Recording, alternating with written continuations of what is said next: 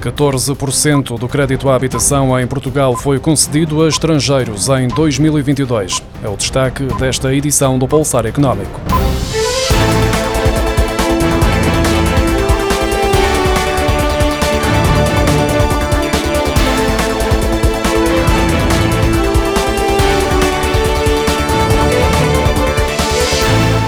Ano passado, 14% do crédito à habitação em Portugal foi concedido a estrangeiros, como revelam os dados divulgados esta quinta-feira pelo Banco de Portugal. Trata-se de uma subida em comparação com 2021, ano em que 10,8% do financiamento para a compra de casa foi atribuído a cidadãos estrangeiros. No total, 169 mil pessoas contraíram um crédito à habitação em 2022, mais 2 mil do que no ano anterior.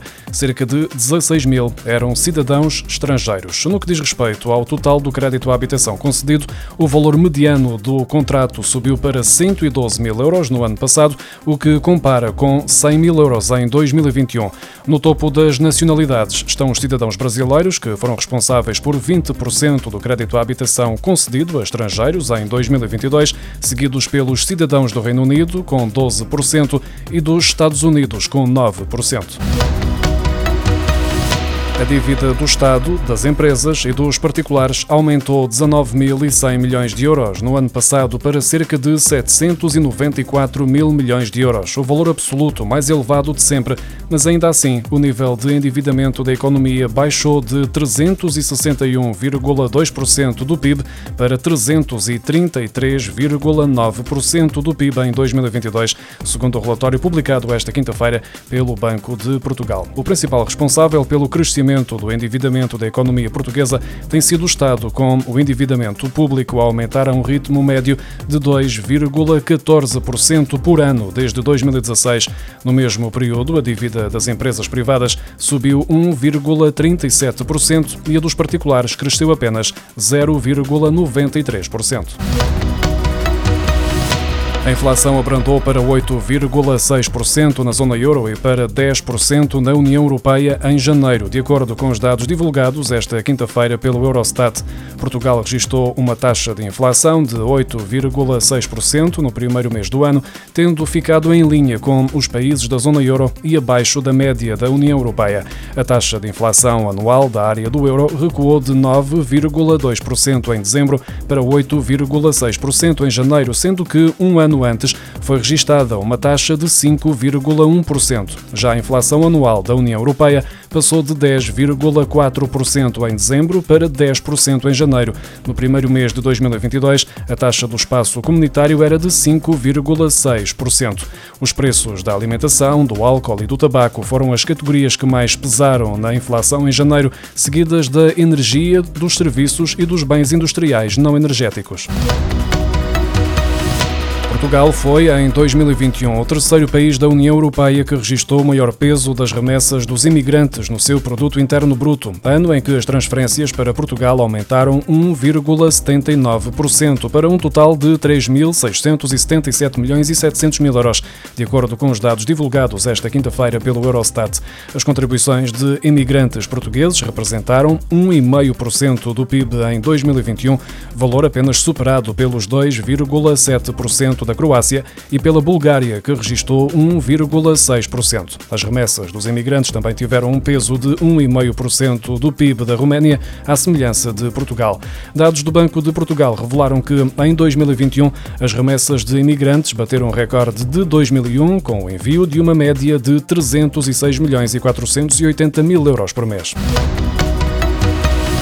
O Grupo Dia está a equacionar a saída do mercado português com a venda da cadeia de supermercados Mini Preço. De acordo com o jornal Expansión, o grupo espanhol contratou o Societe General como assessor financeiro para estudar o processo de venda do negócio em Portugal. O Grupo Dia conta com 499 supermercados Mini Preço em Portugal, dos quais 297 na modalidade de franchising, além de três centros de distribuição. No total, a empresa emprega cerca de 3 mil pessoas em todo o país.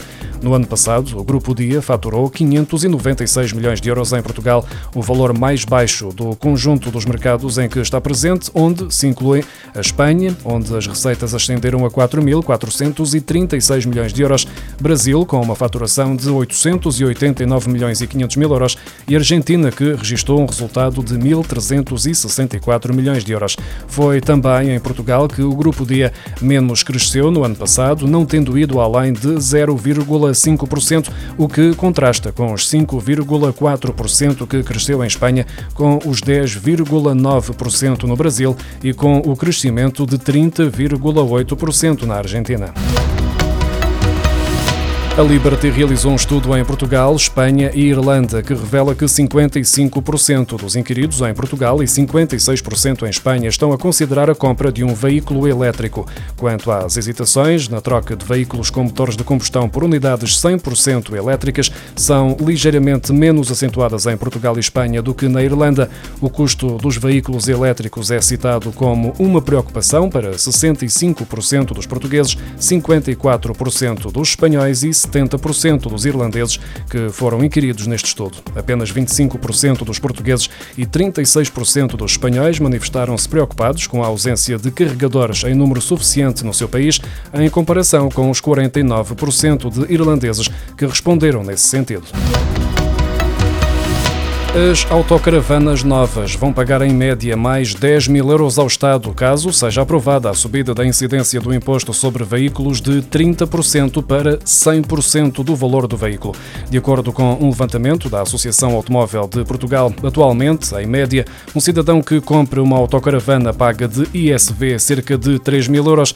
Com o agravamento do imposto, tal como está definido na proposta do Governo, esse valor vai aumentar em mais de 10 mil euros. Em termos ambientais, os estudo da ACAP indica que mais de 80% dos utilizadores apenas realizam até 10 mil quilómetros por ano, normalmente em períodos de fins de semana e férias, não estando em filas de trânsito, o que demonstra que o autocaravanismo é menos prejudicial para o meio ambiente do que outros setores. O inquérito realizado aponta que 78% dos caravanistas gasta em média por dia e por cada pessoa entre 11 e 50 euros, sem contar com o combustível. A maior parte das despesas é feita em restaurantes e comércio local, ao agravar nesta medida o imposto na compra de autocaravanas, o que o governo estará a fazer é desincentivar a compra destes veículos, retirando uma importante fonte de receita para vários negócios por todo o país. Como tal, não obterá qualquer retorno adicional em matéria de impostos.